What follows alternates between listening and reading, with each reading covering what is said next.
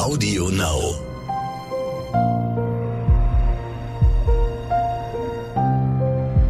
Verbrechen von nebenan. True Crime aus der Nachbarschaft.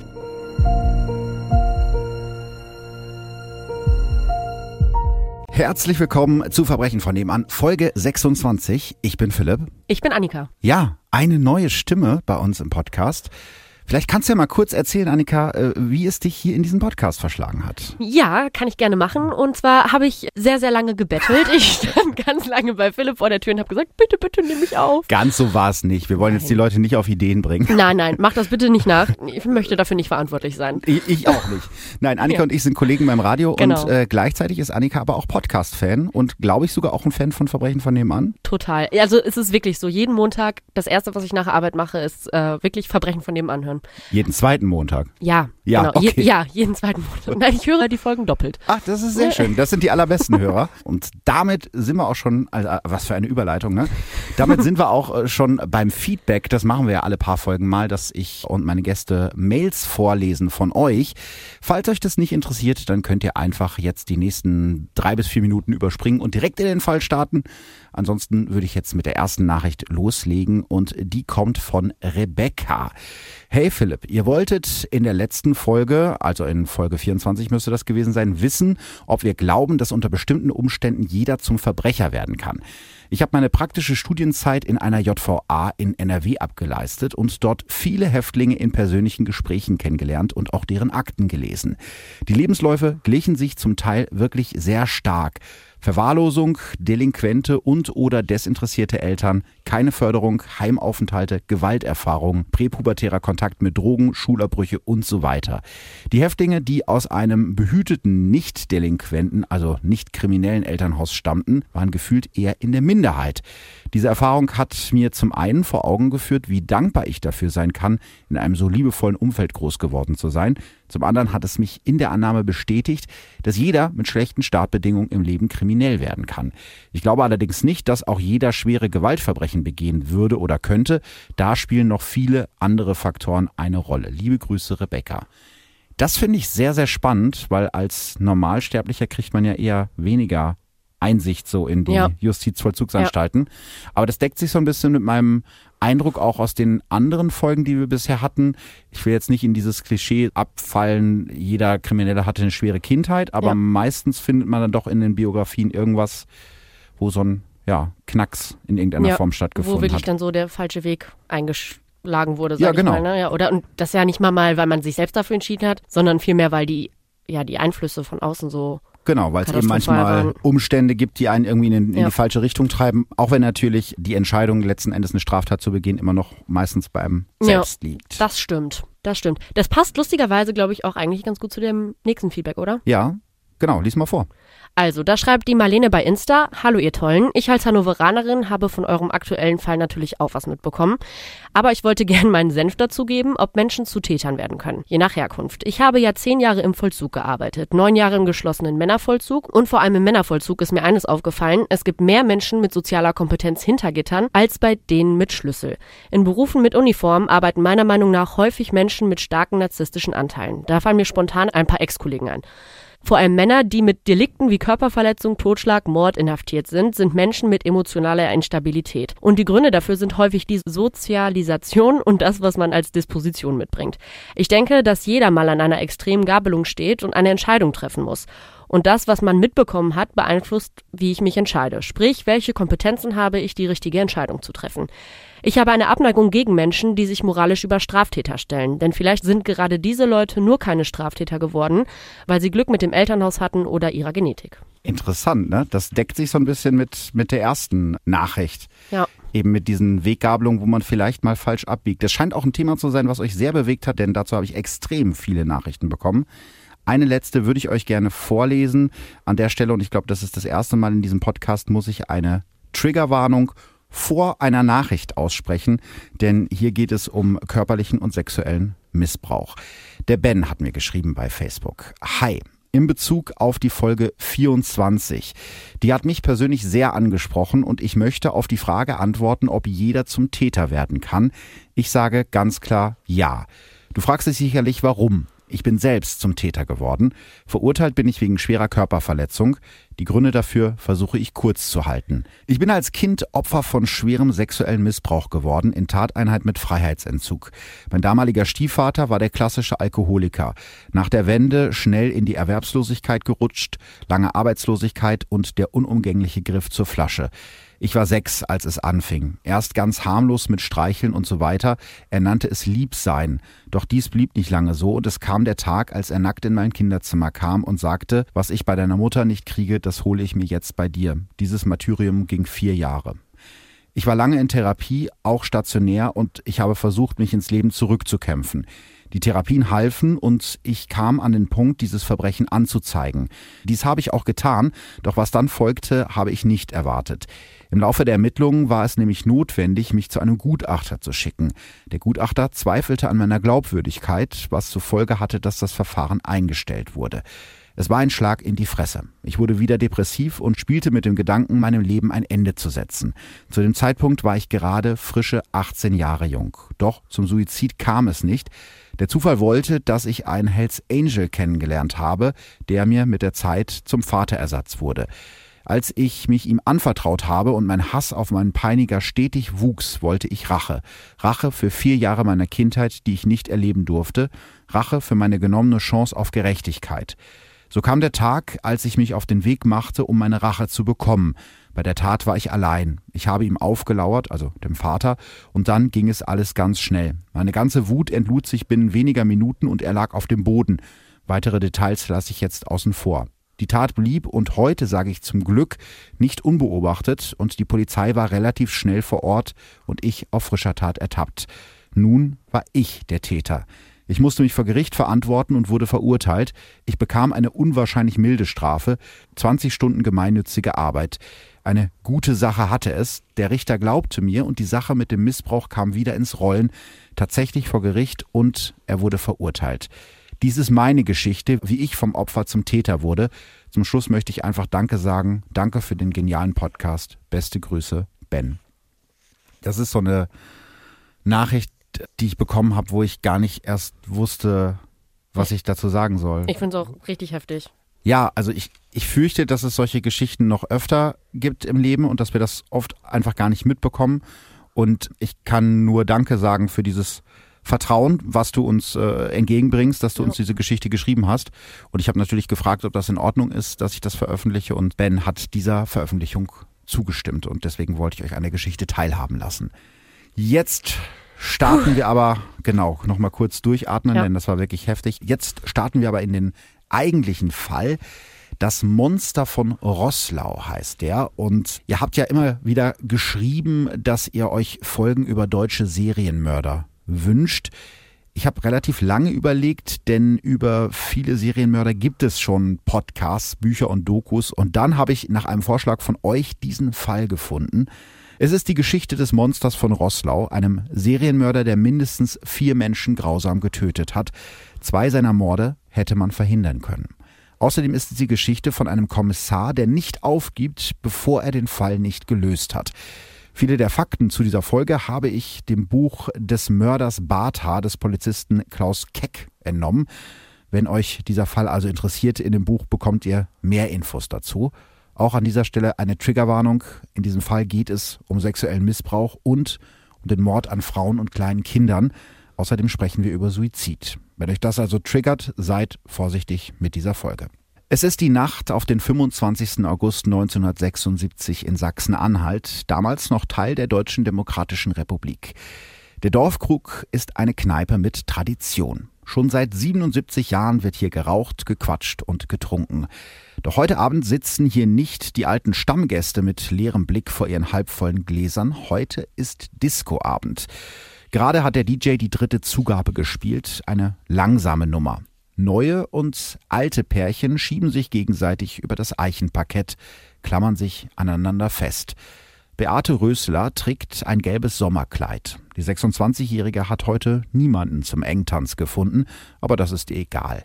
Sie hatte einen lustigen Abend mit ihren Freundinnen, hat sich öfters auf ein Getränk einladen lassen. Nur dieser Typ hat sie genervt. Zweimal hatte er versucht, sie besoffen auf die Tanzfläche zu ziehen, als ob sie mit so einem tanzen würde. Der ist wahrscheinlich gerade mal 18 und hat jetzt schon kaum noch Haare auf dem Kopf. Und dann dieses speckige, verpickelte Gesicht mit dem schmierigen Grinsen. Sie und ihre Freundin haben sich halb tot über ihn gelacht, dann ist er beleidigt abgezogen. Die Durchsage des DJs reißt Beate aus ihren Gedanken. Schluss für heute, Leute. Kommt gut nach Hause, man sieht sich wieder, hier oder woanders. Tschö mit Ö, euer Pöter. Es herrscht allgemeine Aufbruchstimmung. Auch Beate greift sich ihre Jacke von der Garderobe. Sie muss noch mal kurz auf die Toilette, die liegt im Innenhof der Gaststätte. Als sie aus der Toilettentür kommt, sind ihre Freundinnen schon weg. Egal, dann geht sie halt zu Fuß nach Hause. So ist das hier auf dem Land. Der letzte Bus ist längst weg und von einem Taxi kannst du hier nur träumen. Die meisten jungen Leute hier versuchen nach so einem Discoabend per Anhalter nach Hause zu kommen oder sie gehen halt zu Fuß, so wie Beate Rösler. Zielstrebig geht Beate zwischen den ganzen Besoffenen durch, überquert die Straße und steuert die andere Straßenseite an. Dort an der Mauer, außerhalb des Lichtkegels der Straßenlaterne, steht das Speckgesicht. Zuerst hatte sie nur das Glimm seiner Zigarette gesehen, aber jetzt kann sie ihn ganz deutlich erkennen. Was für ein Ekeltyp. Was sie in diesem Moment nicht erkennen kann, er starrt schon wieder zu ihr rüber und unter seinem Bartflaum verzieht sich sein Mund zu einem leichten Grinsen. Beate geht einfach weiter im Licht der Straßenlaternen. Ihre Pumps klackern über den Asphalt, sie will einfach nur nach Hause, dreht sich nicht um. Sonst hätte sie gesehen, dass sich der Ekeltyp hinter ihr in Bewegung setzt und ihr folgt. Mittlerweile hat Beate das Ortsschild passiert. Hier auf der Landstraße gibt es keine Straßenlaternen mehr. Nur ihr gelbes Sommerkleid leuchtet in der Dunkelheit. Plötzlich hört sie ein Schnaufen hinter sich und dreht sich um. Der Ekeltyp. Sie ist eher überrascht als erschreckt. Was soll dir schon passieren? Na, haben wir denselben Weg? fragt sie ihn. Er nickt, wirkt überrascht und fast ein bisschen schüchtern. Beate versucht, das Gespräch am Laufen zu halten. Sein Schweigen ist ihr unheimlich. Du warst doch auch in der Disco eben. Wieder grunzt er mehr, als dass er Ja sagt. Wo musst du denn hin? versucht sie weiter, das Gespräch am Laufen zu halten. Er nennt ihr einen Ort, der einige Kilometer weiter liegt. Wohnst du da? Hab dich da noch nie gesehen, fragt Beate ihn. Wieder murmelt er irgendetwas Unverständliches. Quatschen will er auf jeden Fall nicht.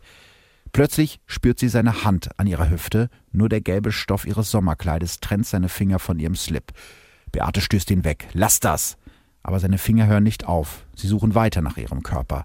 Jetzt wird die 26-Jährige endgültig sauer. Ich hab gesagt, dass du das lassen sollst. Zum letzten Mal. Grapsch mich nicht an. Sie lässt ihn einfach stehen und geht schneller. Die Absätze ihrer Pumps rattern über den Asphalt. Wahrscheinlich bekommt sie in diesem Moment das erste Mal Angst. Hier draußen kann sie keiner hören, der nächste Ort ist kilometerweit weg. Nach wenigen Metern hat er sie eingeholt, er stürzt sich auf sie wie ein Tier. Sie schreit und wehrt sich, da drückt er ihren Kopf ins Gras und hält ihr den Mund zu. Seine andere Hand wandert unter ihr Kleid, schiebt sich in ihren Slip. Sein schwerer Körper liegt halb auf ihr, sie kann sich kaum bewegen. Aber sie gibt nicht auf. Als seine Hand kurz von ihrem Mund rutscht, schreit sie um Hilfe, brüllt laut in die Stille der Nacht. Aber niemand kann sie hören. Dann spürt sie seine Hand auf ihrem Hals. Die Panik steigt in ihr auf. Sie versucht, die Hand wegzureißen, doch er legt auch die zweite Hand um ihren Hals und drückt zu. Immer verzweifelter wehrt sie sich, aber sie hat keine Chance. Dann wird Beate Rösler schwarz vor Augen. Sie bekommt nicht mehr mit, was der Mann mit ihr macht. Als er sie auf die Seite dreht und sich vergewaltigt, ist Beate Rösler schon tot. Boah, das ist wirklich schrecklich, ganz, ganz schrecklich. Wurde der Mord denn an Beate aufgeklärt? Also ja, äh, wird er sogar relativ kurz nach der Tat, aber äh, da kommen wir später zu. Mhm. Wir äh, springen jetzt erstmal 20 Jahre in die Zukunft, in das Jahr 1994. Die DDR ist mittlerweile Geschichte und das wird in dieser Folge noch eine wichtige Rolle spielen. Torgau in Sachsen ist eine Kleinstadt mit 20.000 Einwohnern. Bis zur Wende gehört das Städtchen zu Sachsen-Anhalt. Als dann nach der Wiedervereinigung die Grenzen neu gezogen werden, wandert Torgau nach einer Volksbefragung zum Bundesland Sachsen. Die Gegend ist ländlich und voller Wälder. Bis zur nächstgrößeren Stadt Leipzig sind es mehr als 50 Kilometer. Zwei Drittel der Gemeinden hier in der Region zählen keine 500 Einwohner. Der 8. September 1994 ist ein Donnerstag. Um 20 nach drei nachmittags steigt Evelyn Hoffmann in ihrem Heimatdorf bei Rode in ihr Auto. Mit dabei sind ihre Tochter Sandy, gerade anderthalb Jahre alt, und ihre 17-jährige Nichte Antje Köhler, die als Gardinenverkäuferin arbeitet. Die dunkelhaarige Antje kommt öfter vorbei, um auf Sandy aufzupassen, und das soll sie auch heute tun. Die drei Frauen fahren mit Evelyns Nissan Sunny in ein Waldstück in der Nähe der B87 bei Torgau. Evelyn Hoffmann parkt den Nissan vor einer Schranke im Wald. Sie will Pilze sammeln gehen. Antje und Sandy bleiben beim Wagen. Ein bisschen frische Luft wird den beiden guttun, denkt Evelyn noch. Ungefähr zwei Stunden streift Evelyn Hoffmann durch die Wälder, genießt die frische Luft, dann ist ihr Korb voll mit frischen Pilzen. Als sie gegen halb sechs wieder zurück zu der Metallschranke kommt, bekommt sie den Schock ihres Lebens. Der Nissan ist weg und auch von ihrer Tochter und ihrer Nichte fehlt jede Spur. Die beiden sind wie vom Erdboden verschluckt. Was ist hier passiert? Für einen kurzen Moment überlegt Evelyn, ob ihre Nichte Antje mit dem Nissan weggefahren ist, aber sofort wischt sie den Gedanken wieder weg. Erstens hat Antje noch gar keinen Führerschein, außerdem würde ihre Nichte sowas nie tun, sie ist doch immer so zuverlässig. Evelyn läuft durch den Wald, ruft den Namen der beiden, doch niemand antwortet. Dann sieht sie ihren Wagen. Der Nissan steht quer auf einem Feldweg, abgeschlossen, aber leer. Vielleicht ist Antje ja doch ein paar Meter mit dem Wagen gefahren, einfach um das Autofahren mal auszuprobieren. Die wird schon gleich aus dem Wald kommen und sich für den blöden Scherz entschuldigen, denkt Evelyn und beginnt erstmal die Pilze in ihrem Korb zu putzen. Was äh, soll sie auch machen? Das ist ja schon noch recht entspannt, würde ich mal sagen. Ja, stimmt. Also finde ich schon bemerkenswert, muss ich ehrlich sagen. Also ich glaube, wenn meine 17-jährige Nichte mit meiner Tochter abgehauen wäre in einem Wald, würde ich die Pilze nicht putzen. Ja gut, aber was soll sie machen? Ne? Also ja, mit dem Handy anrufen geht ja da zu der Genau, Zeit noch nicht. Ne? Also das ist ja blöd. Handys gab es zwar schon, ja genau, Ja. aber die äh, ersten Modelle für den Massenmarkt kommen erst vier Jahre später raus. Das heißt, äh, da hat sie gar keine Möglichkeit, Mhm. irgendwie Bescheid zu sagen. Und äh, sie kann ja auch nicht ins Auto rein, denn das ist ja abgeschlossen. Und man geht ja auch ehrlich gesagt nicht immer direkt vom Schlimmsten aus. Genau, genau. Deswegen äh, putzt also Evelyn Hoffmann weiter Pilze und wartet. Irgendwann sind dann alle Pilze geputzt und die beiden sind immer noch nicht aufgetaucht. Da wird Evelyn dann doch so langsam unruhig. Vielleicht ist es den beiden ja zu langweilig geworden und sie sind zu Fuß nach Hause zurück.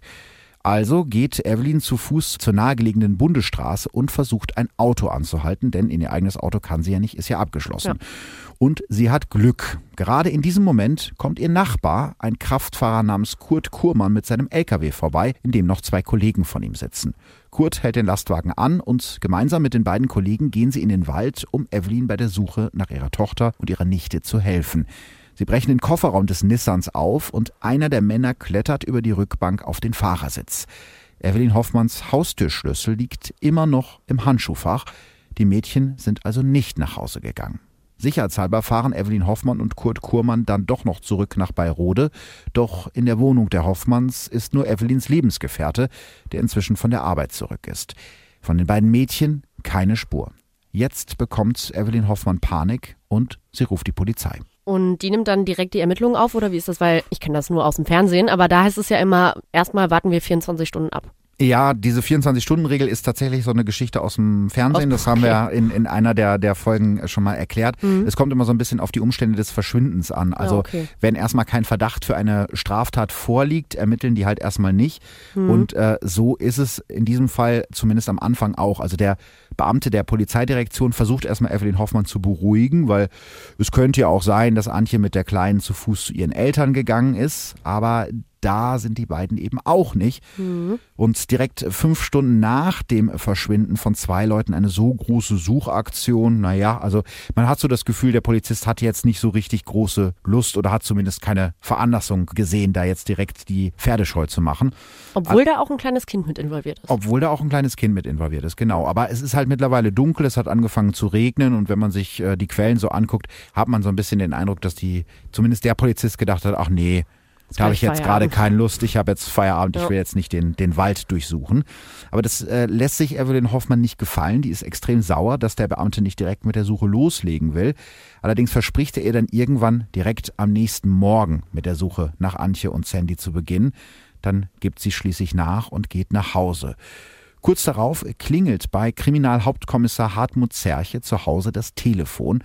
Sein Kollege von der Polizeidirektion informiert Zerche über das Verschwinden der beiden Mädchen. Zu diesem Zeitpunkt weiß Hartmut Zerche noch nicht, dass dieser Fall ihn noch fast ein Jahrzehnt lang beschäftigen wird. Was passiert denn dann als nächstes? Also die Polizei nimmt dann am nächsten Morgen die Ermittlungen auf. Ganz genau. Am nächsten Tag, das ist ein Freitagmorgen um 7 Uhr morgens, versammeln sich etwa 20 Polizeibeamte und einige Kriminaltechniker im Besprechungsraum der Kriminaldirektion. Die Soko Wald wird gegründet.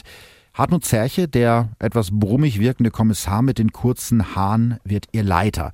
Zuerst wird der Fundort des Wagens untersucht, doch der Kriminaltechniker macht ihm wenig Hoffnung. Der Regen in der Nacht hat alle möglichen Fuß- oder Reifenspuren verwischt. Ja, hätte man mal doch direkt Ja. geschaut, hätte man vielleicht noch mehr Spuren sichern können. Im Wagen selber sind alle Oberflächen abgewischt worden. Lenkrad, Türgriffe und Konsole, die Ermittler finden keinen einzigen verwertbaren Fingerabdruck. Nach Feierabend geht Hartmut Zerche bei sich zu Hause Holz hacken, wie immer, wenn er nachdenken muss oder in einem Fall nicht weiterkommt.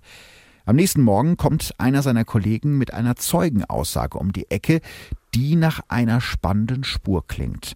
Zeugen haben neben dem Nissan von Evelyn Hoffmann vor der Schranke im Wald einen zweiten Wagen gesehen. Ebenfalls ein Nissan, ebenfalls rot, aber ein größeres Modell, wahrscheinlich ein Primera. Ein Zeuge, ein sächsischer Landwirt, der auch Sachse heißt, hat die beiden Wagen um 15.45 Uhr nebeneinander im Wald stehen sehen. Er kann sich sogar an Teile der Nummernschilder erinnern. Der kleinere Wagen hat ein TG für Torgau. Das ist der Wagen von Evelyn Hoffmann. Direkt daneben sieht der Zeuge einen größeren dunkelroten Nissan mit dem Kennzeichen NMB. NMB, das steht für die Stadt Naumburg und den Burgenlandkreis, etwa 125 Kilometer entfernt von Torgau im Nachbarland Sachsen-Anhalt. Ja, aber das klingt doch schon mal erstmal nach einer Spur. Ja, das hoffen die Ermittler damals auch. Allerdings ist die Technik zu dem Zeitpunkt noch nicht so weit wie heute. Eine zentrale Datei mit allen in Deutschland zugelassenen Fahrzeugen gibt es 1994 tatsächlich noch nicht. Echt nicht? Ja, das hat mich auch sehr überrascht, dass man nicht früher auf diese Idee gekommen ist. Jedenfalls verliert sich so die Spur mit dem Kennzeichen. Gleichzeitig werden die beiden Vermissten in das zentrale Register des Bundeskriminalamtes im Behördendeutsch INPOL eingetragen, das von 1977 bis 2003 im Einsatz ist. Dort werden alle aktuellen vermissten Fälle erfasst und können mit aufgefundenen Leichen oder hilflosen Personen abgeglichen werden. Und auch hier gibt es ein Problem, und zwar den Datenschutz. Wenn ein Fall erledigt ist, also eine vermisste Person gefunden oder eine Leiche identifiziert wurde, müssen die Daten wieder aus dem System gelöscht werden, denn Vorratsdatenspeicherung ist verboten. Deshalb haben die Ermittler zu diesem Zeitpunkt keine Chance, eine Verbindung zu älteren Fällen zu ziehen und die gibt es. Da kommen wir gleich noch drauf. Aber heißt denn Fall erledigt in dem Sinne, die vermisste Person oder die Leiche wurde identifiziert? Und auch wenn es keinen Täter gab? Naja, doch, also rein? da, dann, dann schon, äh, dann schon, aber sagen wir jetzt mal, jemand hat einen Mord begangen und dabei bestimmte Mhm. äh, Sachen gemacht, die äh, auf eine Art, ja, Mo Modus operandi sagt man ja. Ja. also der auf eine ganz bestimmte Art, also der hat die, die, das Opfer mit einem ganz bestimmten Seil gefesselt. Okay. Und in dem Moment, wo diese Tat abgeurteilt wurde, also wo der äh, Mörder gefasst und verurteilt wurde, in Haft kommt, wird diese Tat aus dieser Datenbank gelöscht. Mhm. Das heißt, man kann spätere Taten, wo dasselbe Seil verwendet wird, nicht mehr- damit nicht mehr in Verbindung bringen. Es sei denn, es wäre halt ein ungeklärter Mordfall, dann schon. Aber wenn, Ja. es, wenn es aufgeklärt wurde, dann eben nicht. Und das ist in dem Fall das Problem. Ja, das ist natürlich auch echt ein bisschen hinderlich. Ja, das stimmt. Ha, Mist. Also tappt die Polizei im Fall der beiden verschwundenen Mädchen aus dem Wald weiterhin im Dunkeln. Genau, bis zum 27. September 1994, also knapp drei Wochen nach dem Verschwinden von Sandy und Antje. An diesem Tag geht ein Rentner mit seinem Beagle nach dem Mittagessen in einem Waldstück bei Sprötze spazieren, einer kleinen grünen Gemeinde mit knapp zweieinhalbtausend Einwohnern in der Nähe von Hamburg. Hier wohnen viele Hamburger, die sich das Leben in der rund 50 Kilometer entfernten Hansestadt nicht leisten können oder wollen. Ein sehr ruhiges Dorf, in dem eigentlich nie etwas passiert. Bis zum 27. September 2004. Der Beagle des Rentners ist plötzlich weg. Wenige Meter neben dem Waldweg findet der ältere Herr seinen Hund wieder. Der Beagle bellt laut und schart mit seinen Pfoten in der Erde. Unter den Blättern liegt ein Kinderschädel. Der Rentner zieht sein Handy aus der Tasche und ruft die Polizei. Das war also offensichtlich ein etwas besser betuchter Rentner, denn der Ja. hatte 1994 schon ein Handy. Kurze Zeit später beginnen Kriminaltechniker vorsichtig den feuchten Waldboden umzugraben. Unter den Blättern und Ästen finden sie zwei Leichen. Die letzten Wochen waren warm und die Toten lagen nicht besonders tief in der Erde. Es ist also nicht mehr viel übrig, auch wenn die Leichen laut Kriminaltechnik höchstens drei bis vier Wochen im Waldboden liegen. Es handelt sich um ein Kleinkind und um eine junge Frau, das ist den Ermittlern relativ schnell klar. Der Frau wurden die Schneidezähne mit einem stumpfen Gegenstand ausgeschlagen. Außerdem wurde sie bis auf die Socken völlig nackt eingebuddelt. Ein ziemlich sicheres Zeichen für einen Sexualdelikt. Der Gerichtsmediziner stellt später fest, dass das Kleinkind mit der Schnur seiner Mütze erdrosselt wurde. Die Todesursache der jungen Frau lässt sich nicht mehr feststellen. Dafür ist schnell klar, wer die Toten sind. Die 17-jährige Antje Köhler und ihre erst 18 Monate alte Cousine Sandy Hoffmann. Jetzt hat die Soko Wald Gewissheit. Wirklich furchtbar, vor allem mit der eigenen Schnur der Mütze und dann so ein kleines Mädchen. Also ist, ja, also das sind auch so für mich, dass so äh, Morde an Kindern gehen mir immer ganz besonders nah. Das ja. ist wirklich so. Ja, und genau an dem Tag, als die Nachricht von dem Fund der beiden Leichen bei Hamburg bei der Soko Wald in Torgau eingeht, erreicht ein weiteres Fax die Polizeidirektion Torgau, sogar fast zeitgleich. Das erklärt auch, warum das Fax an diesem Tag untergeht, denn es ist an die Polizeidirektion in ganz Deutschland verschickt worden. Die Nachricht kommt von einem Kriminalhauptkommissar Tischler von der Polizeiinspektion Wittenberg im Nachbarland Sachsen-Anhalt. In dem Fax bittet der Kommissar um Mithilfe in mehreren Fällen von Tankbetrug. Der Verdächtige, ein Mann, der aktuell in der JVA Dessau in Untersuchungshaft sitzt, hat in seiner Vernehmung zugegeben, auf der Flucht in seinem Wagen mehrere Kennzeichen anderer Autos geklaut zu haben. Damit hat er auf einer Strecke von insgesamt 19.000 Kilometern mehrfach bei verschiedenen Tankstellen getankt und ist ohne zu bezahlen weitergefahren. Die Kollegen aus Sachsen-Anhalt haben seinen Wagen sichergestellt. In seinem Kofferraum finden sie insgesamt vier geklaute Kennzeichen. Kriminalhauptkommissar Tischler fragt in dem Fax seine Kollegen überall in der Region, ob irgendwo bei ihm etwas gegen einen Wagen mit dem angegebenen Kennzeichen vorliegt.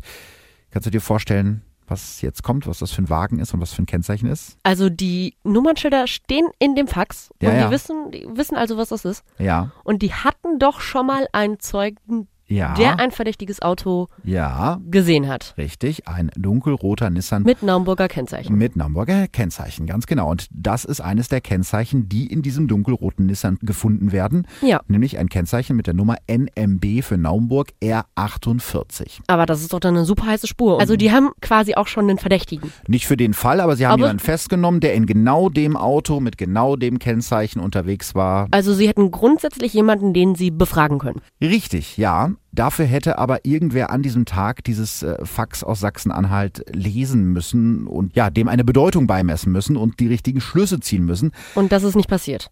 Richtig, das ist Ach. nicht passiert, leider nein. Auf dem Fax äh, findet sich sogar ein handschriftlicher Vermerk, den man nur sehr schwer entziffern kann. Am Ende steht kein Zusammenhang mit der Soko Wald erkennbar und das ist natürlich ein ganz folgenschwerer Fehler. Ja, also das kannst du aber laut sagen. Das ist ja echt krass. Mhm. Aber wie kommt man denn darauf? Ja. Also, dass da, dass da kein Zusammenhang besteht. Also, ich denke mal, so Polizeireviere wissen doch dann eigentlich, gerade wenn man Leichen findet, irgendwie, da wird das doch nicht nur im kleinen Ort ja. festgehalten, oder? Eigentlich nicht. Ja, das, das Problem ist, es lässt sich nicht mehr so richtig rekonstruieren, was da schiefgelaufen ist. Ich kann mir ehrlich gesagt wirklich vorstellen, dass das Fax an diesem Tag einfach untergegangen ja. ist, ne? weil die Soko Wald war ja in ihren Ermittlungen eigentlich kaum vorwärts gekommen. Dann ja. werden auf einmal die beiden Leichen gefunden in Sprötze und äh, da äh, war man sich dann relativ schnell sicher, dass es sich um die beiden vermissten Antje und Sandy handeln könnte. Ja, und dann kommt, glaube ich, noch ein Problem dazu, dass äh, der Polizeiarbeit in Deutschland nicht immer so richtig gut tut. Der Föderalismus. Mhm. Darauf bin ich jetzt in den Recherchen schon öfter gestoßen. Jedes von unseren 16 Bundesländern hat seine eigenen Polizeibehörden, also ein eigenes ja. Landeskriminalamt, seinen eigenen Geheimdienst, die jeweilige Landesbehörde für Verfassungsschutz und so weiter. Und außerdem gibt es ja noch das Bundeskriminalamt und das Bundesamt für Verfassungsschutz. Das mit dem Austausch zwischen den Behörden über die Grenzen der Bundesländer, das klappt nicht immer so dolle. Mhm. Hat man zum Beispiel bei Anis Amri gesehen, dem Attentäter vom Breitscheidplatz. Dazu empfehle ich euch übrigens die Podcast-Folge Tod auf dem Weihnachtsmarkt der Kollegen von Zeitverbrechen. Die haben das sehr schön aufgedröselt. Da geht es auch noch mal ein bisschen intensiver um mhm. diese ganzen Polizeibehörden. Ja. Nach dem Anschlag auf den Weihnachtsmarkt in Berlin 2016 hat der damalige Bundesinnenminister Thomas de Maizière übrigens mal versucht, die Länderbehörden aufzulösen und zentral dem Bund unterzuordnen. Echt? Ah, ja, weil er gesagt hat, das hätte so einen Anschlag wie auf dem Breitscheidplatz verhindern können. Aber dagegen haben sich die meisten Bundesländer nach krass, mit ne? Händen und Füßen gewehrt. Ja, die wollen natürlich keine Kompetenzen abgeben. klar, Das natürlich. ist irgendwie auch nachvollziehbar. Ja, so war es in diesem Fall auch. Also die Zusammenarbeit zwischen den Behörden, in diesem Fall zwischen der Polizeidirektion Torgau in Sachsen und der Polizeiinspektion Wittenberg in Sachsen-Anhalt klappt äh, leider nicht so wirklich gut. Mhm. Deshalb äh, muss es auch noch weitere neun Jahre dauern, bis der Tod von Antje und Sandy endlich aufgeklärt wird. Ich finde das so schlimm. Vor allem, da werden dann ja Schicksale durch beeinflusst durch diesen Ja. Föderalismus. Obwohl das vielleicht Örtchen sind, die ja wirklich nur ein paar Kilometer voneinander weg sind. Ne? Aber das die ist so, Landesgrenze ist halt dazwischen. ey, das ist Mhm. schlimm. Das kann man sich doch eigentlich, also es könnte so einfach sein. Also, ne, einfach ist relativ, aber Ja.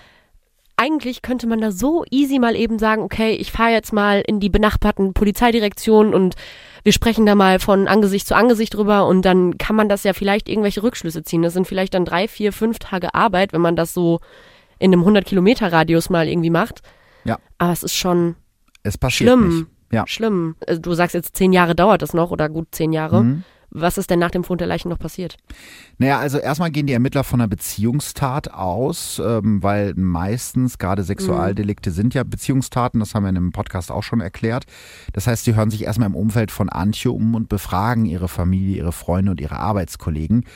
Dabei erzählt Antjes beste Freundin von einem Mann, den die Ermittler intern den Rosenkavalier nennen. Ein Mann Mitte 30, also gut 20 Jahre älter als Antje, der der jungen Frau immer wieder Rosen schenkte und mit dem sie öfter am Wochenende unterwegs war. Für Antje war das alles just for fun, wie ihre beste Freundin sagt, aber vielleicht wollte der Rosenkavalier ja mehr. Der reagiert bei seiner ersten Befragung sehr aggressiv und streitet erstmal ab, was mit Antje gehabt zu haben. Dann gibt er es doch zu, dass die beiden ein Verhältnis hatten. Das ist ja schon ein bisschen verdächtig, würde ich sagen, oder? Ja, das denken die Ermittler auch. Allerdings hat der Rosenkavalier ein wasserdichtes Alibi für den Tatzeitpunkt. Also eine weitere von vielen Spuren, die sich irgendwie in Luft auflöst. Im Sommer 1995, also fast ein Jahr nach dem Mord an Antje und Sandy, wird die Mordkommission Wald aufgelöst. Es gibt keine heißen Spuren mehr. Nicht mal die 20.000 Mark Belohnung, die die Polizei ausgesetzt hat, haben zu neuen Hinweisen geführt. Für die Ermittler der Mordkommission ist das ein Schlag ins Gesicht. Viele reagieren enttäuscht auf diese Entscheidung von oben. Das ist schon krass, ne? Mhm. Wenn man mal überlegt, dass die wirklich dieses Fax hatten, Die waren ganz nah dran, ja. dass die wirklich so kurz davor waren. Ja, aber auf der anderen Seite, also ähm, wenn man jetzt davon ausgeht, dass die nichts Neues mehr finden, es Ja, passieren klar. ja noch weitere Kriminalfälle, die müssen ja irgendwann weitermachen. Ja, Also, es ist also ja, man kann es ja irgendwo ein bisschen nachvollziehen, Ja. ne? aber wenn man wirklich so jetzt rückwirkend weiß, dass die so haarscharf dran waren, ne? das ist schon richtig Mhm. Ja. mies. Das, Das ist wirklich echt mies, ja. scheiße. Ja. und dann passiert jetzt jahrelang einfach gar nichts. ja, genau. Also die Ermittler verlieren den Fall zwar nie ganz aus den Augen, aber sie kommen halt einfach nicht weiter, wie ich gerade schon Ja. gesagt habe. Erst nach der Jahrtausendwende ergibt sich wieder eine heiße Spur und das hat was mit den Fortschritten in der Kriminaltechnik zu tun, dem genetischen Fingerabdruck.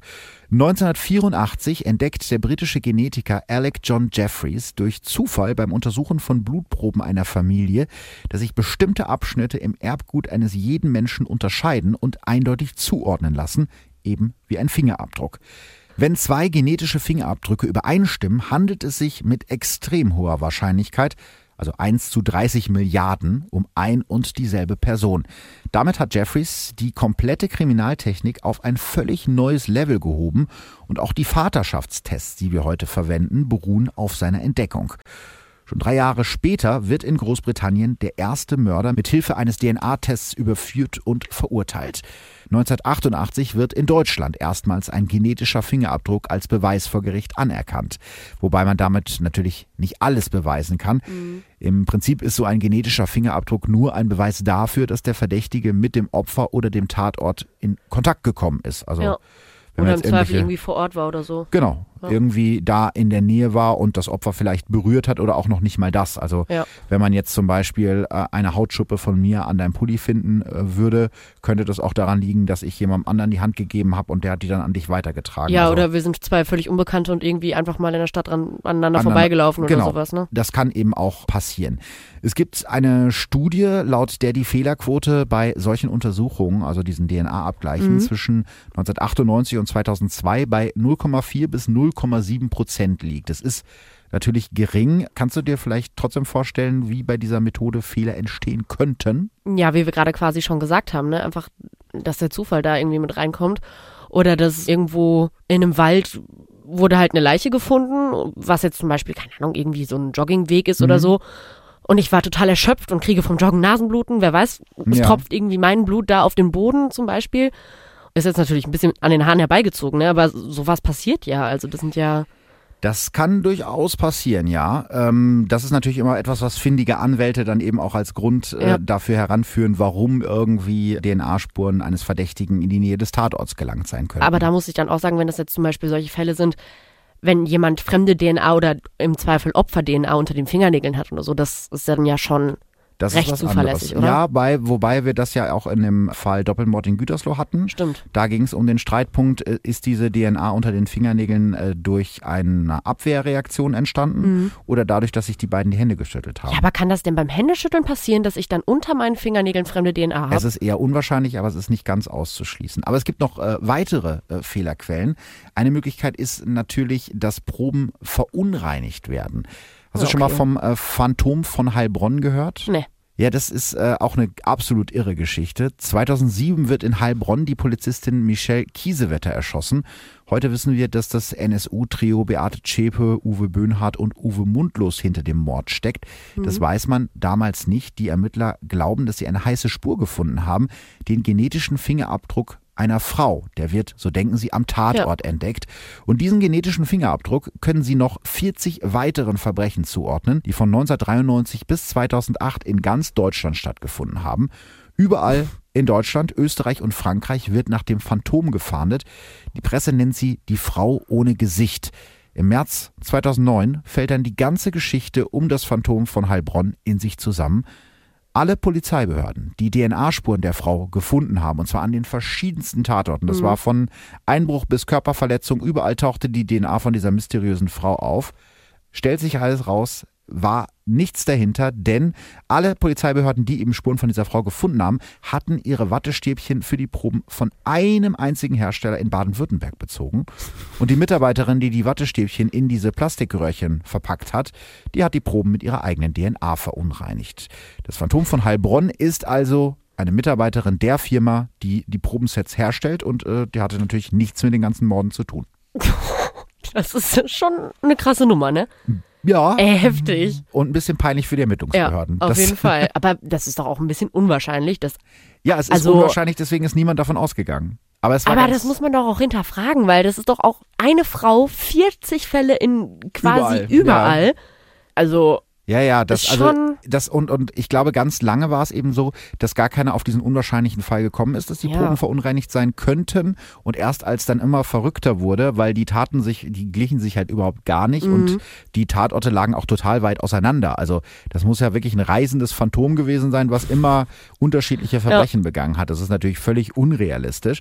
Ja, dementsprechend, Krass. irgendwann ist dann einer auf die Trichter gekommen, naja, es könnte doch sein, dass eventuell die Proben verunreinigt sind. Und es hat sich am Ende auch rausgestellt, dass äh, die Firma gesagt hat, naja, aber das steht ja gar nicht in unserem Vertrag drin, dass das irgendwie klinisch rein sein muss. Also nein. ja, das war für beide Seiten sehr, sehr unangenehm. Boah, krass. Es gibt übrigens noch eine weitere Möglichkeit, dass der genetische Fingerabdruck an seine Grenzen kommt, nämlich wenn es sich bei den Verdächtigen um eineige Zwillinge oder Drillinge handelt. 2009 gab es zum Beispiel einen spektakulären Einbruch im KDW in Berlin mit einer Beute in Millionenhöhe. Am Tatort finden die Ermittler einen Handschuh mit DNA-Material, das sie zu einem Zwillingspaar führt. Die Ermittler wissen also sicher, dass einer der beiden Zwillinge am Tatort war und den Handschuh verloren hat, aber sie wissen nicht welcher. Ja, und bisher ist es technisch nur sehr schwer möglich, den genetischen Fingerabdruck von Zwillingen zu unterscheiden. Der ist nicht hundertprozentig mhm. identisch, aber es ist eben mit der jetzigen Technik schwer, den zu unterscheiden.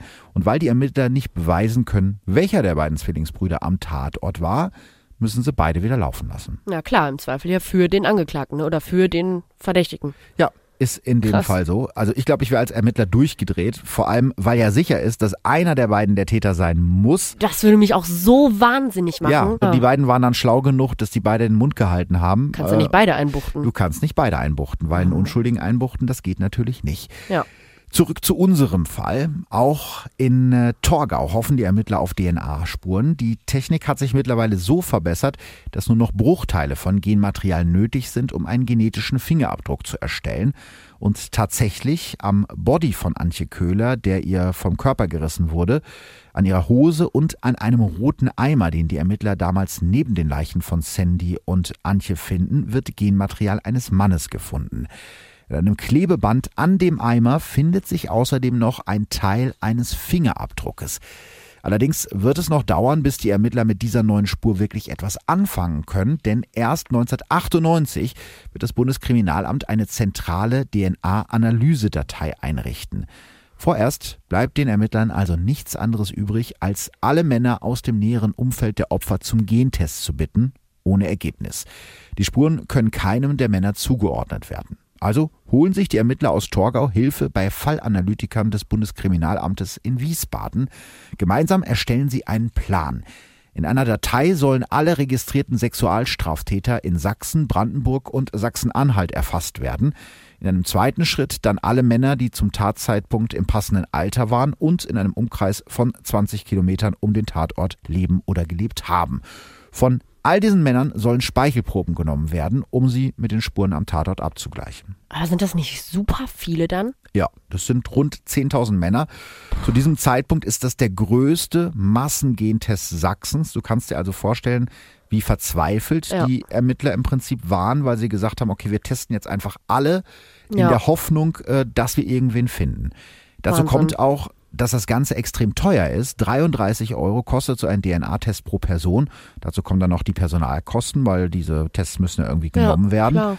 Über den Daumen gepeilt, also eine halbe Million Euro für eine Maßnahme, von der keiner weiß, ob sie wirklich was bringt. Du kannst dir also vorstellen, dass die Vorgesetzten der Polizei jetzt nicht unbedingt Freudensprünge machen, als die Ermittler aus Torgau ihnen die Idee vorstellen. Ja, klar. Aber am Ende setzt sich die Hartnäckigkeit der Ermittler durch. Die Mordkommission Wald wird reaktiviert und im September 2002 beginnt der größte Gentest in der Geschichte des Freistaates Sachsen. Für die Zeitung ist das natürlich ein gefundenes Fressen. Die Zeitung mit den vier großen Buchstaben titelt Du Mörder, dieses Glück hast du zerstört. Ja. ja. Es ne, überrascht einen nicht. Ja. Darunter Fotos von Antje in ihrem Jugendzimmer mit ihren Kuscheltieren auch auf der Couch. Auch Antjes Oma wird in dem Artikel zitiert. Antje war mein Sonnenschein. Ihr Tod hat das Leben der ganzen Familie zerstört. Ich will, dass der Mörder hinter Schloss und Riegel kommt. Ich will wissen, warum er das getan hat. Auch die Ermittler geraten zunehmend unter Druck. Zwei Tage später heißt die Überschrift Fangt endlich den Mörder. Und es ist wirklich viel Arbeit. Weil die Ermittler die Männer nicht zu einem Gentest zwingen können, müssen sie alle potenziell Verdächtigen zu Hause besuchen und fragen, ob sie sich einem Test unterziehen. Im Dezember 2002 hat die Polizei bereits rund 3000 Proben genommen, bisher ohne Erfolg. Zwischenzeitlich wird ein Mann festgenommen, der das Opfer Antje kannte und dem ein Mord an einer anderen Frau nachgewiesen werden kann. Aber seine DNA stimmt nicht mit der aus dem Fall Torgau überein. Im Jahr 2003 haben mittlerweile 8600 Männer ihre Speichelprobe abgegeben, immer noch ohne Erfolg. Bis April 2004 sollen die Ermittlungen abgeschlossen sein, ob mit oder ohne Täter. Am 14. Oktober 2003 klingelt dann auf einmal das Telefon bei Hartmut Zerche, Chef der Mordkommission Wald. Es geht um den Inhaftierten Gerhard Denkewitz, der bereits zwei Frauen ermordet hat. Denkewitz stand schon seit 2002 auf der Liste derjenigen, deren Genmaterial im Doppelmord von Torgau hätte gesammelt werden müssen. Du erinnerst dich, es waren ja eben ja. nicht nur die Männer aus der Umgebung, sondern eben auch alle Sexualverbrecher, die sollten ja zuerst genau. überprüft werden. Ja, aus Gründen, die man heute nicht mehr nachvollziehen kann, ist das aber damals bei ihm nicht passiert. Dieser Fehler fällt erst drei Jahre später auf, als die Daten nochmal durchgeforstet werden. Am 9. Oktober 2003 wollen zwei Beamte Denkewitz in seiner Zelle dann eine Speichelprobe abnehmen, doch der weigert sich. Ohne einen richterlichen Beschluss können ihn die Ermittler nicht zwingen, das weiß Denkewitz. Er erklärt sich lediglich bereit, seine Fingerabdrücke zur Verfügung zu stellen. Vielleicht glaubt er ja, dass er am Tatort keine Fingerabdrücke hinterlassen hat. Er irrt sich. Am 3. November 2003 werden die Fingerabdrücke von Denkewitz mit dem Abdruck auf dem Eimer, der bei den Leichen von Sandy und Antje gefunden wurde, abgeglichen. Treffer. Der Abdruck stammt vom Zeigefinger der rechten Hand von Gerhard Denkewitz. Darf der sich echt weigern, wenn er sowieso schon als Verdächtiger da sitzt? Ja. Darf der, also er muss keine Speichelprobe abgeben. Nein, muss er nicht. Da gehen die Persönlichkeitsrechte im Zweifel vor. Es hat ja auch hier Fälle gegeben in der Umgebung. Der Mord von Ingrid Amtenbrink zum Beispiel. Ich weiß nicht, ob du dich daran noch erinnerst. Da nee. haben die ja auch ganz lange niemanden gefunden oder bis heute keinen Täter gefunden. Haben auch so einen Massengentest durchgeführt. Und da haben sie auch das eingegrenzt über einen gewissen Radius, hm. wer da alles mitmachen musste. Und da haben sich halt auch Leute geweigert, haben sich einen Anwalt genommen und das war dann ein Riesenstruggle. Am Ende des Tages mussten sie dann irgendwann doch noch die Speichelprobe abgeben aber das hat die Ermittlungen natürlich um Monate verzögert, weil am Ende brauchst du halt wirklich einen richterlichen Beschluss und dafür muss ein großer Verdachtsmoment vorliegen. ist schon Wahnsinn. Also ich meine, dass man jetzt nicht einfach willkürlich durch die Straße gehen kann und dass man da sagen kann, nee, ich möchte das nicht, ist ja klar. Aber wenn der schon als Verdächtiger einsitzt, so. Ja, es war ja für einen anderen Fall. Ne? Er ist ja für, für ja. zwei andere Fälle verurteilt worden. Ja, genau. So, bis jetzt konnten sie ihn ja noch nicht mit dem Fall in Verbindung bringen. Das war jetzt auch einfach so ein Schuss ins Blaue. Okay. Aber was ist das denn überhaupt für ein Typ? Also zwei Frauen hat er schon ermordet. Was wissen wir noch? Genau, also Gerhard Denkewitz wird 1958 als jüngstes von sechs Kindern in Roßlau in Sachsen-Anhalt geboren. Er kommt aus einem Elternhaus mit wenig Bildung und wenig Geld, gilt als wenig intelligent, aber skrupellos. Schon als Kind schlägt er einem Nachbarsmädchen mit der Faust ins Gesicht. Er hat sich in sie verknallt, aber sie wollte ihn nicht. In der Nacht zum 25. August 1976 tötet der damalige Betonfacharbeiterlehrling die 26-jährige Beate Rösler. Du erinnerst dich an den mhm. Fall ganz am Anfang. Ja. Die Volkspolizei der damaligen DDR klärt die Tat schnell auf. Über die Konsequenzen seines Handelns oder mögliche Beweise gegen ihn hat sich Denkewitz in dieser Nacht gar keine Gedanken gemacht. Er handelt völlig triebgesteuert. Am 28. März 1977 verurteilt ihn das Bezirksgericht Halle an der Saale wegen Mordes und Vergewaltigung zu einer lebenslangen Haftstrafe. Laut eines Gutachtens ist Denkewitz nicht resozialisierbar. Die Wahrscheinlichkeit, dass er wieder zuschlägt, würde nie bei Null liegen, so sagen es die Gutachter. Laut Gutachten zeigt Denkewitz psychopathisches Verhalten. Ihn packt plötzlich die Mordlust und er kann selbst nicht sagen, wozu sie ihn treibt. Er ist ein kompakter, fast feister Typ mit einem Haaransatz, der schon früh nach hinten wandert. In dem Buch, was ich gerade schon genannt habe, wird er als ein Mann geschrieben, der stets desinteressiert und gelangweilt wirkt. Doch unter der Maske versteckt sich ein Choleriker, dem jede Selbststeuerung fehlt. Eigentlich müsste er nach dem Urteil von Halle bis mindestens zur Jahrtausendwende in Haft bleiben, aber Gerd Denkewitz hat Glück. Noch zu DDR-Zeiten verkürzen die Behörden seine Haftzeit auf 15 Jahre. Denkewitz, der in Haft seinen Schulabschluss für die 10. Klasse nachgeholt hat, darf also auf eine Entlassung im Jahr 1991 hoffen. Als dann die DDR zusammenbricht, darf er sogar noch früher aus dem Gefängnis. Durch eine Amnestie für Häftlinge der damaligen DDR wird er am 31. Mai 1990 aus der Haft entlassen. Denkewitz ist damals 32 und kommt in ein Land, das ihm völlig fremd ist. Aus der ehemaligen DDR ist die Bundesrepublik Deutschland geworden. Er hält sich mit Gelegenheitsjobs über Wasser und arbeitet als Gerüstbauer. Dafür pendelt er zeitweise nach Oberhausen in Nordrhein-Westfalen. Sein Zweitwohnsitz bleibt aber eine kleine Wohnung in Wolfen, einem Stadtteil seiner Geburtsstadt Roßlau. Dort lebt er mit einer Frau zusammen. Susanna Breitbart ist Mitte 40 und kommt gebürtig aus Ungarn. Sie ist eine bescheidene Frau ohne große Ansprüche. Ihr Mann, der sie damals in die DDR geholt hat, hat sie bei der ersten Gelegenheit sitzen gelassen und ist in den Westen abgehauen. Vielleicht ist das der Grund, dass sich die pummelige Frau nicht mal wehrt, wenn Gerd Denkewitz sie misshandelt und vergewaltigt, wann immer er will. Er demütigt sie die ganze Zeit und nennt sie meinen dicken Fickfrosch. Susanna gehört ihm und er nimmt sich ihren Körper, wann immer er will. So auch am 26. August 1994, einem Donnerstag. Als er morgens in die Küche der Wohnung kommt, räumt Susanna gerade das Geschirr ein. Denkewitz überfällt sie von hinten, drückt sie auf den Küchentisch und vergewaltigt sie. Als er sie vom Tisch hochreißt, fällt sie hin, stürzt mit dem Kopf erst auf einen Stuhl, dann auf den Linoleumboden. Ein kurzes Knacken, dann ist das Leben von Susanna Breitbart vorbei. Denkewitz bemerkt das noch nicht mal, er macht einfach weiter. Erst nachdem er gekommen ist und will, dass sie ihm Frühstück macht, bemerkt er, dass die Frau tot ist. Es berührt ihn nicht im geringsten. Er versteckt ihre Leiche im Bettkasten und schläft zwei Tage über der Toten. Erst als der Verwesungsgeruch zu stark wird, beschließt er, ihren Körper zu entsorgen. In eine Decke gewickelt, wuchtet er die Leiche in den Kofferraum ihres Autos und stellt den Wagen auf einem einsamen Parkplatz ab. Mit seinem eigenen Mietwagen, einem dunkelroten, verbeulten Nissan, flüchtet er und fährt fast einen Monat lang ziellos durch Deutschland.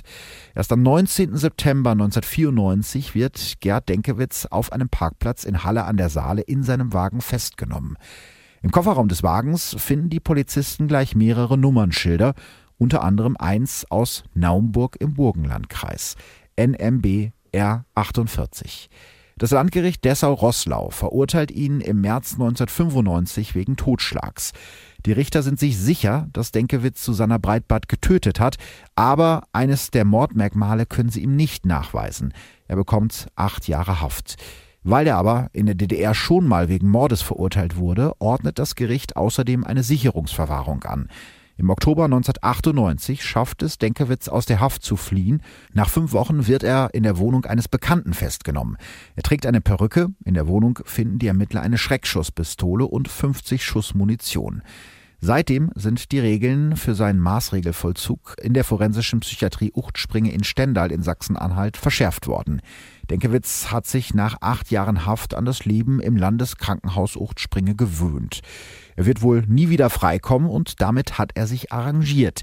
Bis am 9. Oktober 2003 die beiden Polizisten in seiner Zelle stehen, um eine Speichelprobe von ihm zu besorgen. Ich finde das so heftig. Der wurde schon für nicht mehr resozialisierbar erklärt, mhm. weil er eben diese Beate Rössler umgebracht mhm. hat. Saß im Gefängnis, kommt aber trotzdem frei. Also, ja, es gibt das, ist das Wahnsinn. Das, das habe ich ja ganz am Anfang gesagt. Also in dem Fall spielt es wirklich eine Rolle, dass das in der ehemaligen DDR gespielt hat, ja. zumindest in Teilen, weil es ist einigen so gegangen, dass es halt äh, große Wellen gab, wo man halt einfach Häftlinge aus DDR-Gefängnissen freigelassen hat, mhm. weil da natürlich auch viele Leute in Gefängnissen saßen, die da nicht reingehört Klar. hätten. Und da wurde, glaube ich, an einigen Stellen nicht so genau hingeguckt, wen man da jetzt früher aus der Haft entlässt. Weil, wollte ich gerade sagen, das ist ja eine Sache, ob du jetzt mutmaßlich da Landesverrat begangen hast oder ob du jemanden umgebracht hast. Eigentlich schon, ja. Und sogar zu, also es ist ja nochmal, er wurde ja zusätzlich noch als nicht mehr resozialisierbar eingestuft. Also es gab ja scheinbar Gutachten, die gesagt haben, okay, der hat psychopathische Züge, den sollte man wirklich nicht mehr rauslassen. Ja, hat sich leider keiner dran gehalten. Wahnsinn. Und dann, das heißt, eigentlich hätte es da schon vorbei sein ja, können. Richtig. Ja, also nach dem ersten Mord, ja, das stimmt. Schlimm. Und vor allem, was ich auch ganz ekelhaft finde, dass der ja nicht mal gemerkt hat, dass die beiden Frauen tot waren, ne? Das ist ja auch so ein Bild, was sich irgendwie Boah. wiederholt. Das ist ja in beiden Fällen so gewesen, der Ja. ist in dem Moment dann offensichtlich so triebgesteuert, Ja. dass er gar nicht merkt, was mit der Frau gerade passiert, dass die Frau tot ist und er macht einfach weiter und erst nachdem er das bekommen hat, was Ja. er will, in Anführungsstrichen, denkt er, oh, die ist ja tot. Oh, ekelhaft. Und dann so, ja Mensch, Ja, jetzt kann die Olle, sag ich mal, mir gar kein Frühstück mehr machen. Schlimm. Und dann schläft er noch über dem toten Körper. Und nur weil ihn der Geruch stört. ja. Da siehst du Ey. mal, das ist ein sehr, sehr eiskalter Mensch gewesen, Ja. ja. Ja, skrupellos, wie du vorhin Ja. schon gesagt hast, ne? Aber jetzt gibt's ja zumindest Gewissheit, wer Sandy und Antje umgebracht hat. Ja, eigentlich wäre das jetzt das Happy End, du hast Ja. es gerade schon gesagt, aber es kommt alles anders.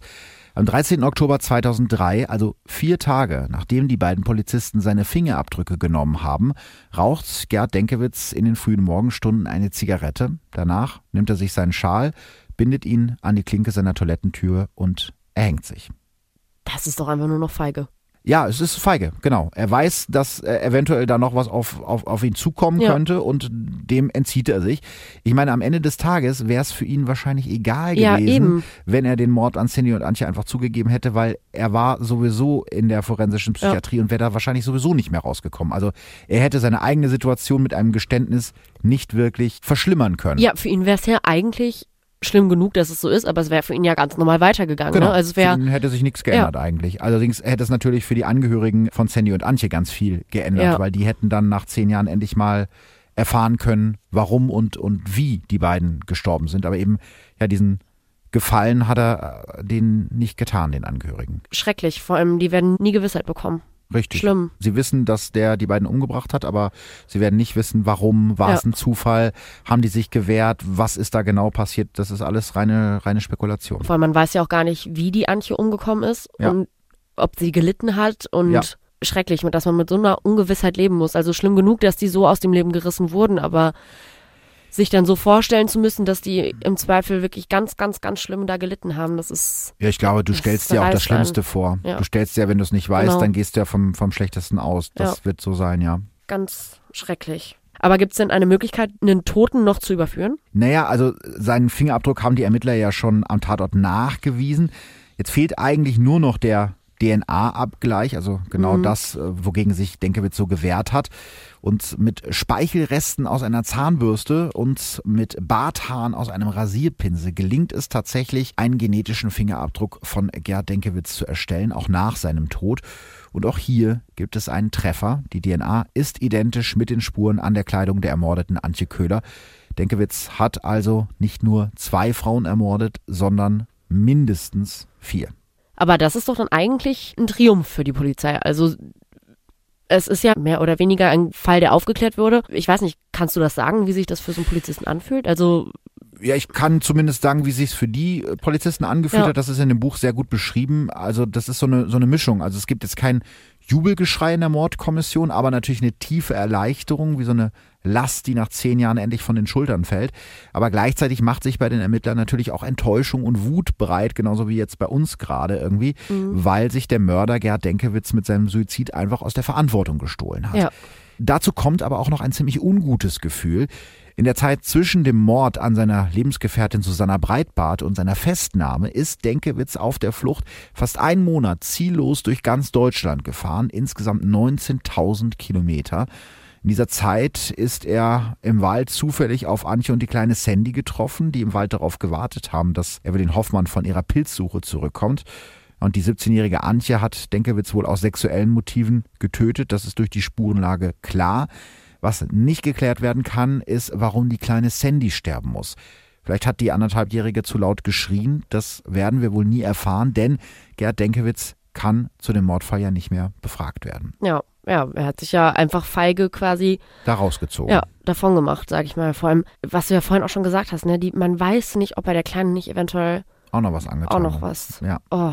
Und der kann ja noch mehr Morde begangen haben, ne? Weil 19.000 Kilometer, das ist unglaublich viel. Ja, und er war ja so gesehen, er hatte nichts mehr zu verlieren in Ja. dem Moment. Er hatte gerade seine Lebensgefährtin umgebracht, ist ein psychopathischer Triebtäter, der Ja. da äh, ziellos durch Deutschland fährt. Das ist, das ist das Allerschlimmste. Also ich habe gerade schon gesagt, in einem knappen Monat äh, ist er mit seinem Auto kreuz und quer durch Deutschland gefahren. Der hätte auf jeden Fall noch mehr Menschen töten können. Die Mordkommission Wald hat äh, im Nachgang auch einige in Frage kommende Todesfälle untersucht, allerdings bisher ohne Ergebnis. Also wir wissen nicht, ob er nicht eventuell noch mehr Menschen auf dem Gewissen hat. Das werden wir vielleicht auch nie erfahren, weil Mhm. äh, sagen kann er es uns ja nicht mehr. Ja. Vor allem, was ich auch echt so in diesem Fall besonders schlimm finde, dass es wirklich, also es hätte doch wesentlich schneller aufgeklärt werden können, oder? Ja, sind ja im Prinzip Ja. zwei äh, große Punkte, die äh, ja schief gegangen sind. Also zum einen eben dieser Hinweis auf das Kennzeichen von dem Wagen, in dem Gerhard Denkewitz damals festgenommen wird. Und natürlich durch seine DNA, denn schon 1998 richtet das Bundeskriminalamt eine zentrale DNA-Datei für Straftäter ein. Denkewitz wird 1995 verurteilt. Damals ist es also vielleicht noch nicht üblich oder auch noch nicht möglich, seine DNA ähnlich wie Fingerabdrücke von Kriminellen zu speichern. Aber warum das später nicht nachgeholt wird, das lässt sich leider nicht mehr rekonstruieren. Die Justiz in Sachsen-Anhalt gibt später zu, dass es ein Fehler war, seinen genetischen Fingerabdruck nicht in der Datei aufgenommen zu haben.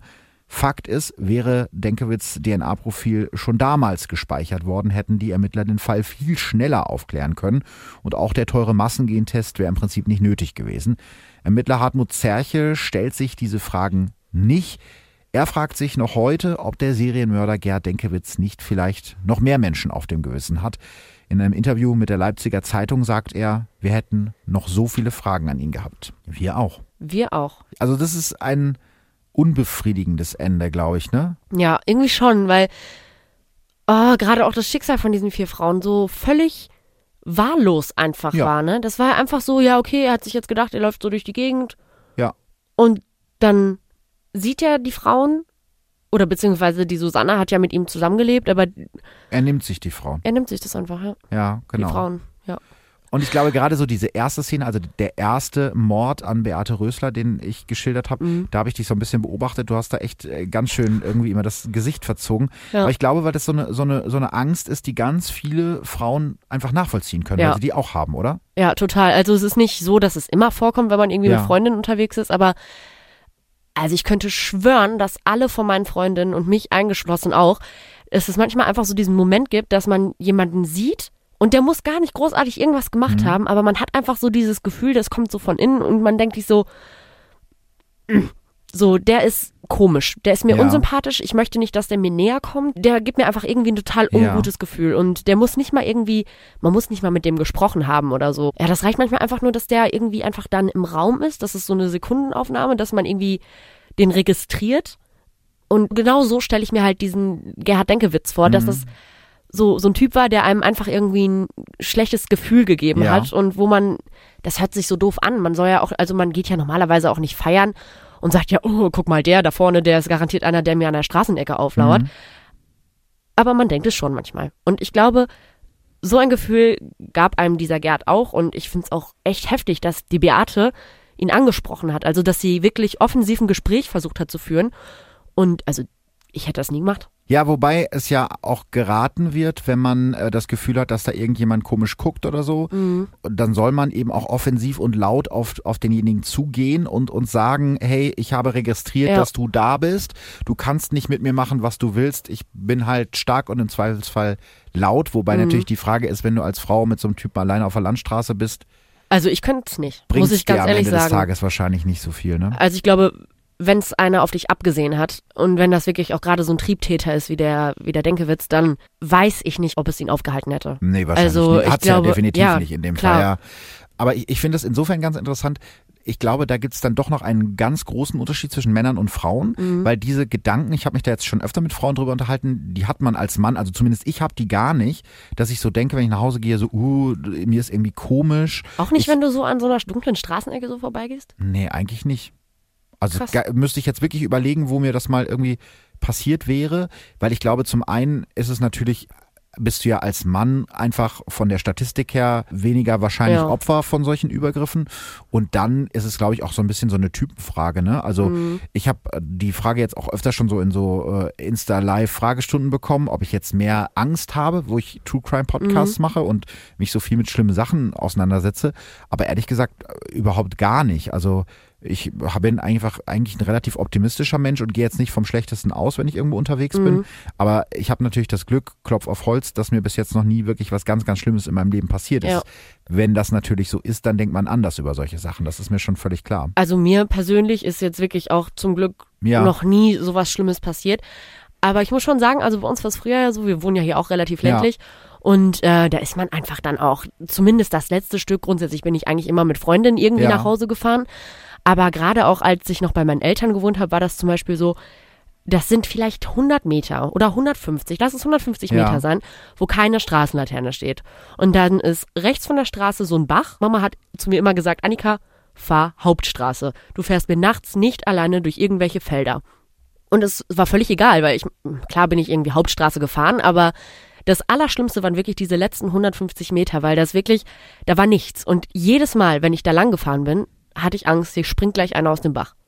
Es ist total bescheuert, weil warum sollte jemand im Bach hocken und dann oder aus irgendeiner Einfahrt springen, ne? Ist relativ Ja, unrealistisch. aber jedes Mal. Aber ich glaube, du hast da gerade einen ganz guten, guten Punkt genannt. Deine Mama hat dir das immer gesagt. Ja. Seit du ein kleines Mädchen bist, und das ist, glaube ich, wirklich was, was vielen Frauen eingeimpft wird, in Anführungsstrichen, von der Gesellschaft, dass gesagt wird, Mhm. du bist eine Frau, du bist in Gefahr, sei vorsichtig. Ja, das kann gut sein. Ist rein statistisch natürlich wirklich so, dass Frauen öfter Opfer von Gewaltverbrechen werden.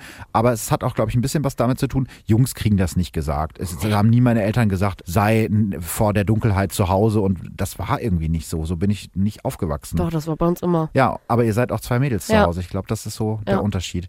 Und da schließt sich so ein bisschen der Kreis. Äh, Die Frage haben wir auch schon öfter aufgeworfen, warum Frauen so gerne True Crime Podcasts Mhm. hören. Ich habe von ganz vielen Frauen, äh, die mir geschrieben haben, gehört, dass sie gesagt haben, ich habe das Gefühl, wenn ich solche Podcasts höre, bin ich besser vorbereitet auf etwas, was mir eventuell passieren könnte. Ja. Siehst du das auch so? In gewisser Weise schon irgendwie, weil man ist ein bisschen, ich würde nicht sagen, man es geht dann abgeklärter mit solchen Mhm. Sachen um, aber in gewisser Art und Weise ist es schon so. Man ist nie vorbereitet auf sowas, um Gottes Willen. Ja.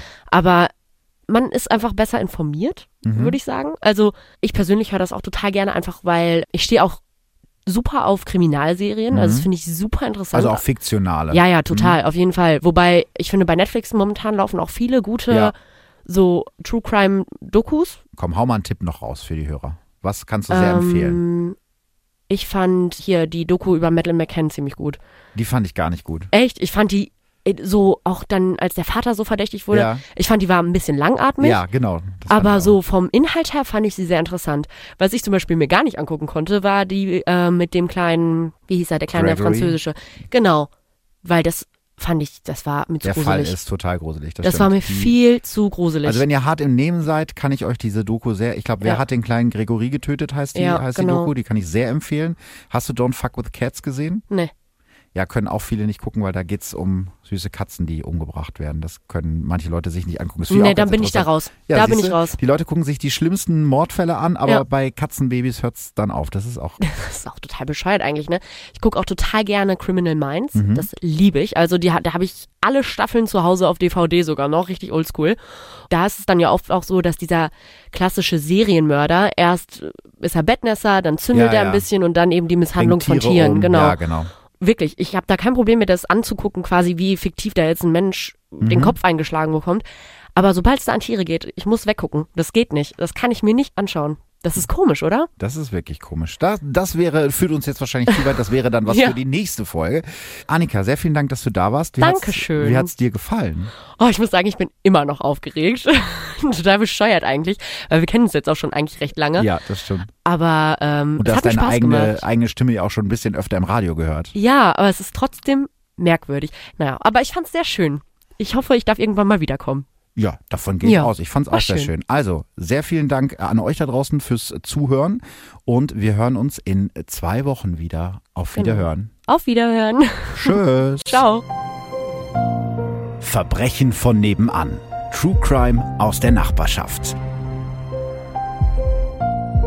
Mehr Infos und Fotos zu unseren Fällen findet ihr auf unserer Facebook- und unserer Instagram-Seite. Audio Now.